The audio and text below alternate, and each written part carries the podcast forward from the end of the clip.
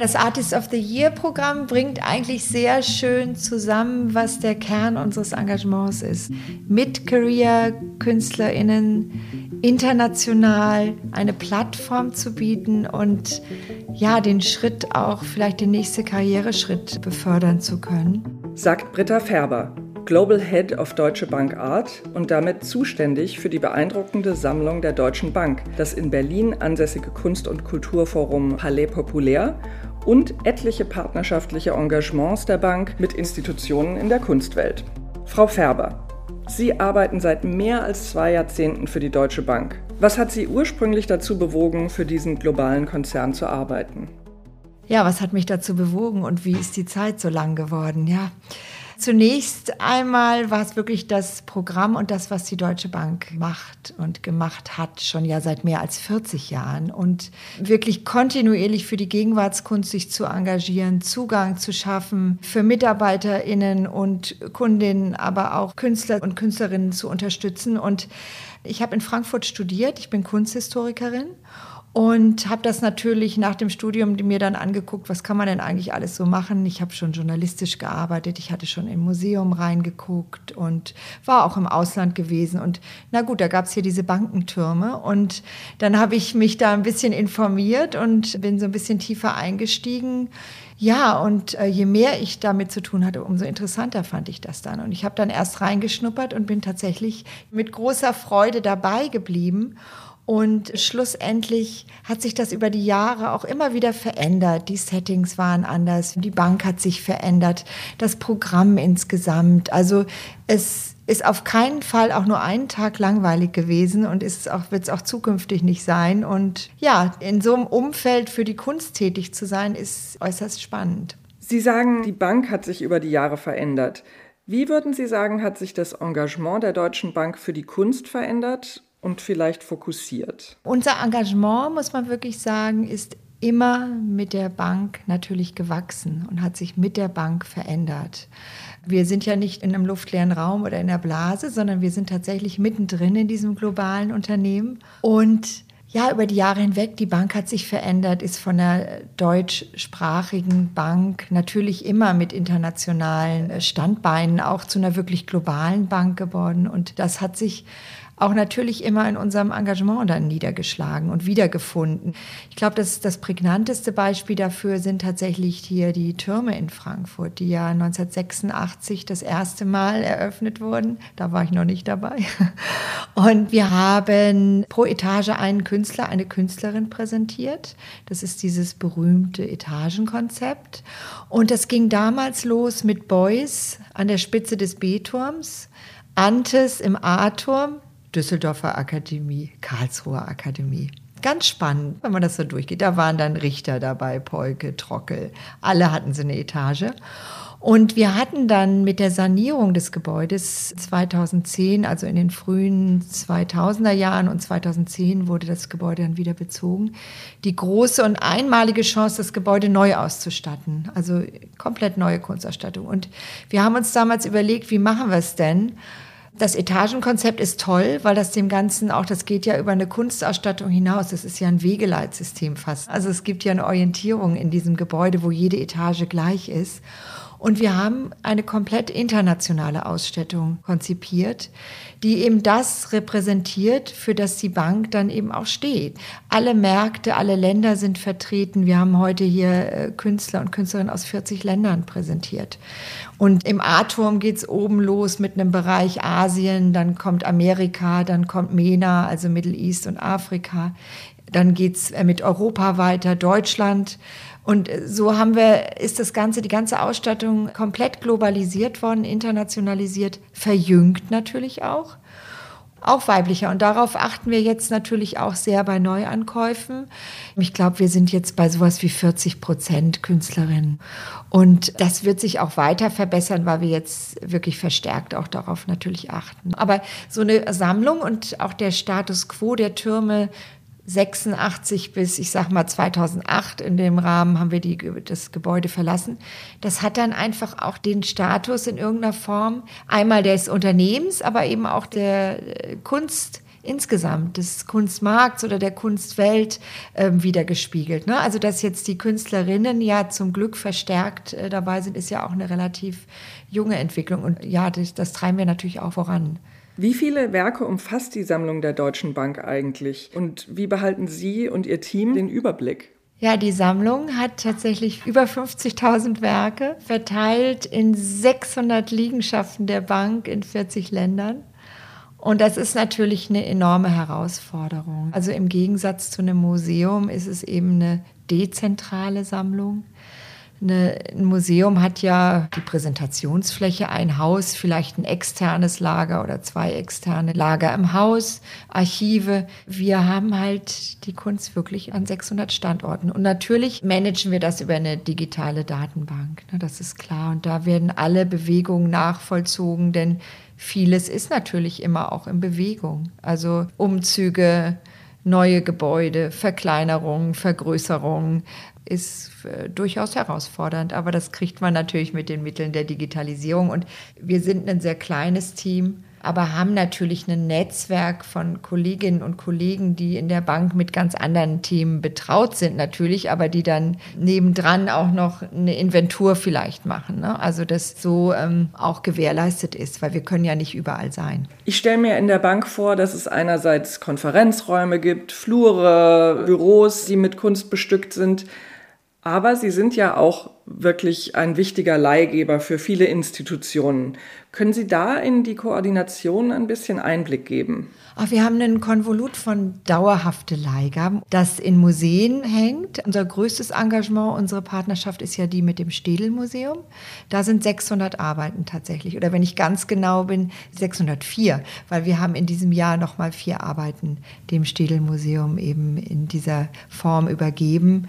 Und ja, im Moment die Anfragen, ich meine, das hängt jetzt auch mit der Pandemie zusammen, sind natürlich nicht so viele Arbeiten jetzt ausgeliehen, weil viele Ausstellungen ja auch gecancelt wurden. Aber das läuft jetzt wieder an. Wir haben was ähm, Neo Rauch ausgeliehen. Wir werden ähm, eine Ellen Gallagher Werk ausleihen. Äh, Gori Gill hier in der Schirn werden wir ausleihen. Also wir sind da in einem ganz, ganz normalen Leihverkehr drin. In den vergangenen Jahren wurden auch große Teile der Sammlung der Deutschen Bank verkauft, zum Beispiel über Christie's versteigert oder über Ketterer.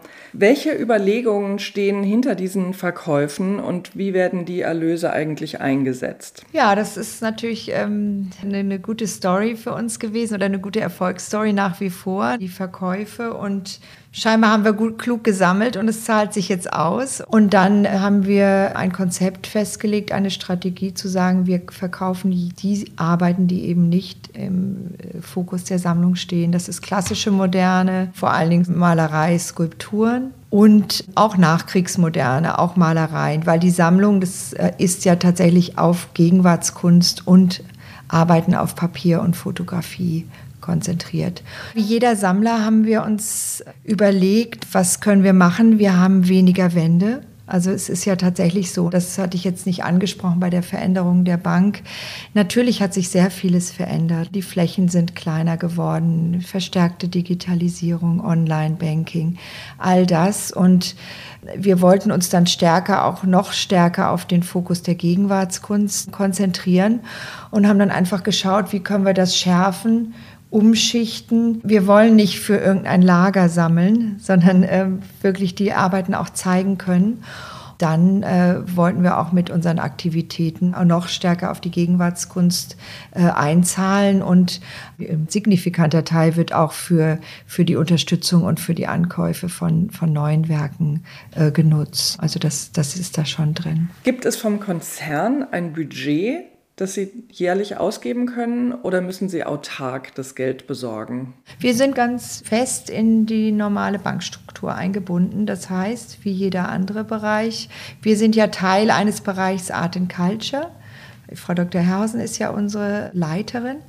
Und da setzen wir uns im September zusammen und überlegen, schauen, was haben wir, brauchen wir, was wollen wir machen im nächsten Jahr, was brauchen wir, reichen das ein und kriegen es abgesegnet. Und wir haben tatsächlich, das muss man sagen, auch die letzten Jahre, wir haben immer da sind da gut gefahren und sind mit unseren Budgets so weit ausgestattet worden, dass wir wirklich das auch machen konnten, was wir machen wollten. Und das ist eine schöne Sache. Und wir sind zwar fester Teil der Bank, aber was das Künstlerische angeht und das auch nochmal zurückweisend darauf hin, dass, wie man so lange Jahre in so einem Unternehmen auch arbeiten kann, wir haben immer eine Freiheit gehabt. Wir sind nicht angehalten, Kunst als Investition zu sammeln.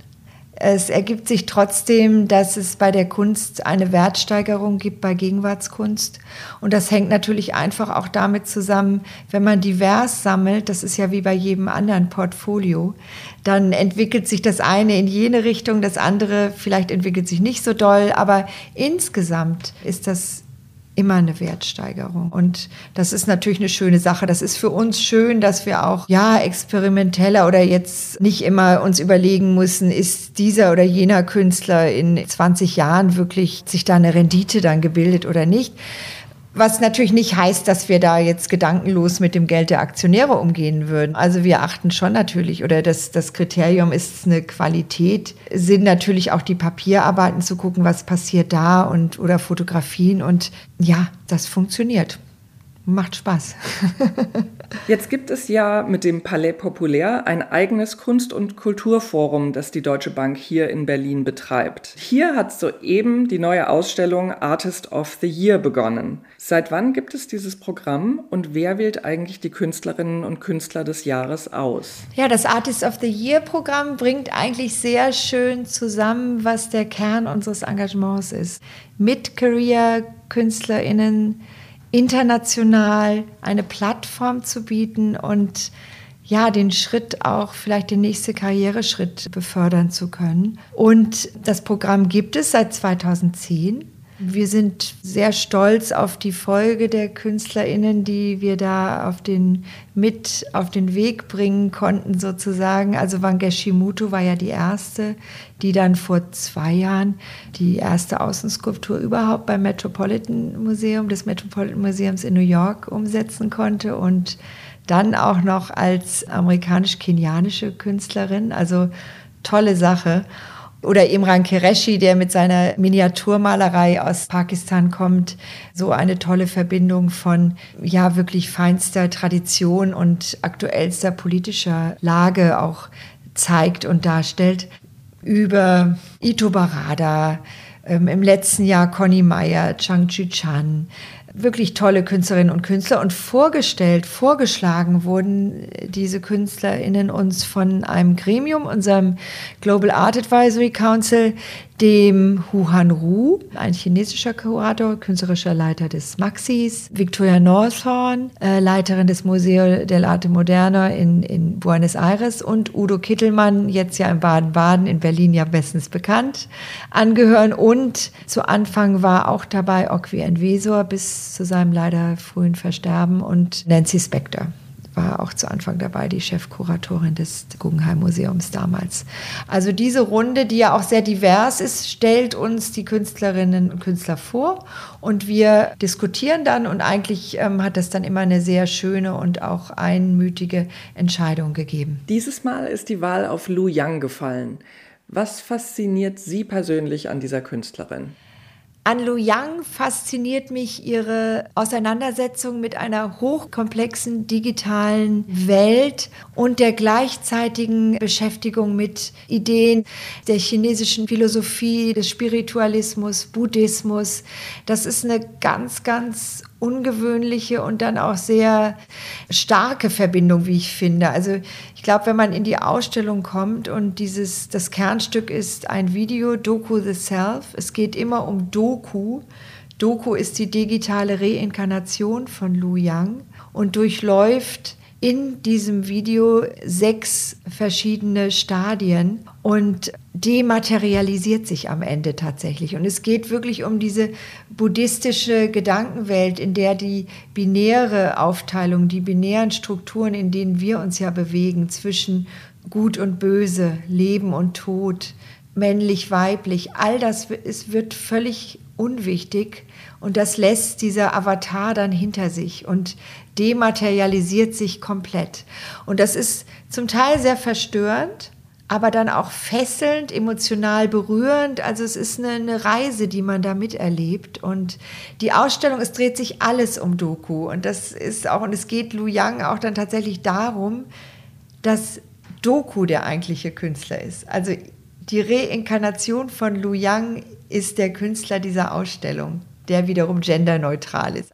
Was sind die größten Herausforderungen bei der Realisierung dieser Projekte? Es ist ja eigentlich nicht das Kerngeschäft der Bank. Ja, wir gehören ganz sicher nicht zum Kerngeschäft, klar. Aber dennoch sind wir ein fester Teil der Unternehmenskultur. Wir kaufen an, wenn es eben im Rahmen des Artist of the Year Programms oder wenn neue Gebäude beispielsweise eröffnet werden. Wir haben da tatsächlich die Freiheit, eben auch in, immer in Diskussionen, auch natürlich mit denjenigen, die dort arbeiten und ähm, ja auch einen großen Teil ihrer Lebenszeit verbringen in den Bürogebäuden. Aber das ist ein fantastisches Privileg und wir arbeiten da wirklich auch gut mit allen zusammen. Und ich glaube, das, was wir an Herausforderungen haben, haben ja alle anderen auch. So eine zunehmende Bürokratisierung. Aber ich glaube, das haben wir in der Museumswelt genauso wie jetzt in, in der Unternehmenswelt. Zum Schluss würde ich gerne nochmal auf die strategischen Partnerschaften zu sprechen kommen. Es gab eine Partnerschaft mit dem Guggenheim Museum.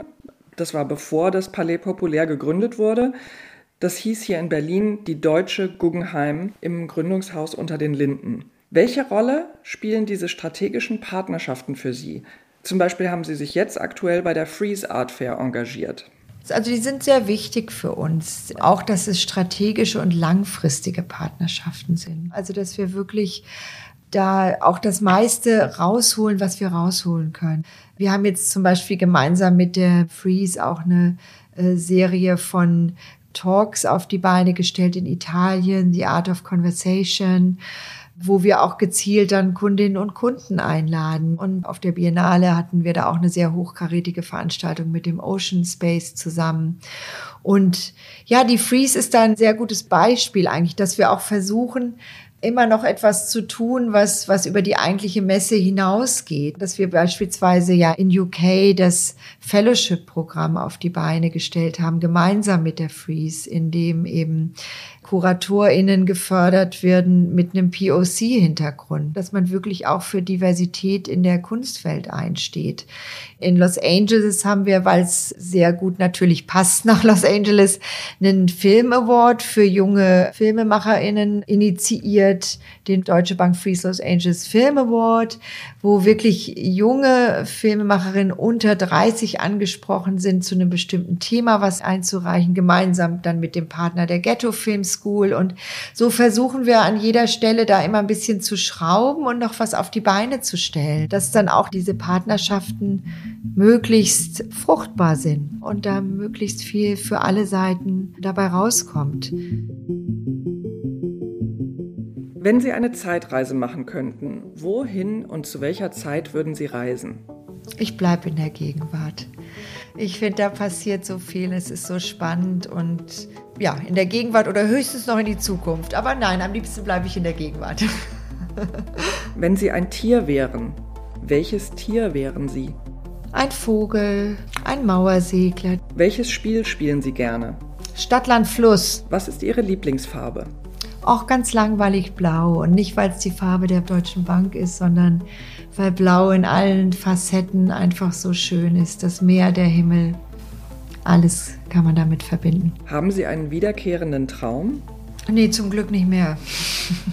Hören Sie Musik beim Arbeiten? Nein, das wäre nicht möglich. Also dafür telefoniere und rede ich zu viel. Geht gar nicht. Zu welchem Thema würden Sie sich einmal eine ganze Ausgabe der Weltkunst wünschen? Zur Sammlung Deutsche Bank.